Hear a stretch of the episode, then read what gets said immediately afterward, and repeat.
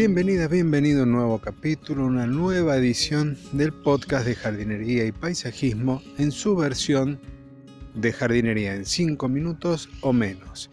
Un espacio en donde comparto tips, trucos y estrategias del mundo de la jardinería en pequeñas dosis. Hoy te voy a contar una de las plagas que nos afectan a los rosales durante la época otoñal. Como podrás escuchar, siguen habiendo aves alrededor mío, las catas son las protagonistas como en muchas otras ediciones, pero bueno, no me voy a distraer, vamos al tema de hoy, los pulgones y los rosales en otoño. Si te interesa conocer, saber un poquito más del tema, quédate que ya comienzo a desarrollarlo.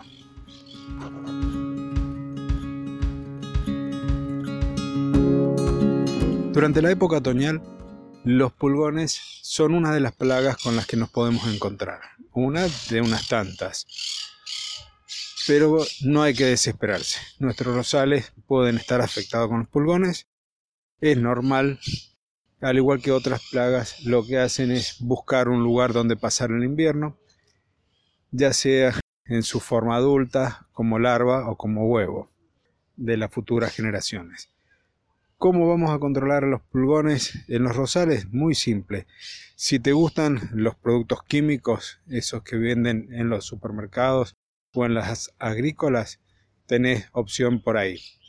Me gustan a mí personalmente los productos más naturales, en consecuencia te recomiendo que prepares un purín de ortigas para poder tratarlos, para poder alejarlos también de las plantas, y si no, algún preparado a base de ajo, con el cual no solo lo vas a repeler, sino también los vas a eliminar. Uno de los preparados de las formulaciones más simples es colocar medio litro de agua, 4 o 5 dientes de ajo, un par de cucharadas soperas de aceite y una de detergente, licuarlo todo por varios minutos, al producto que resulte lo dejas reposar y a la parte líquida cristalina de ese líquido es la que vas a utilizar para pulverizar tus pulgones te conviene hacerlo y repetir la operación unos 7 o 10 días después y de esa forma vas a asegurarte que tus rosales no tengan pulgones.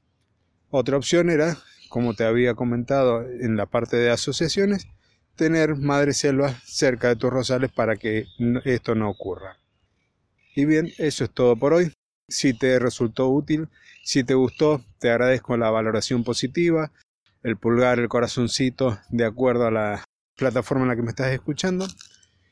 ¿Tenés alguna duda? ¿Querés que te cuente algo más? ¿Tenés algo para sumar y contribuir en la comunidad de los jardineros, de esta tribu de jardineros?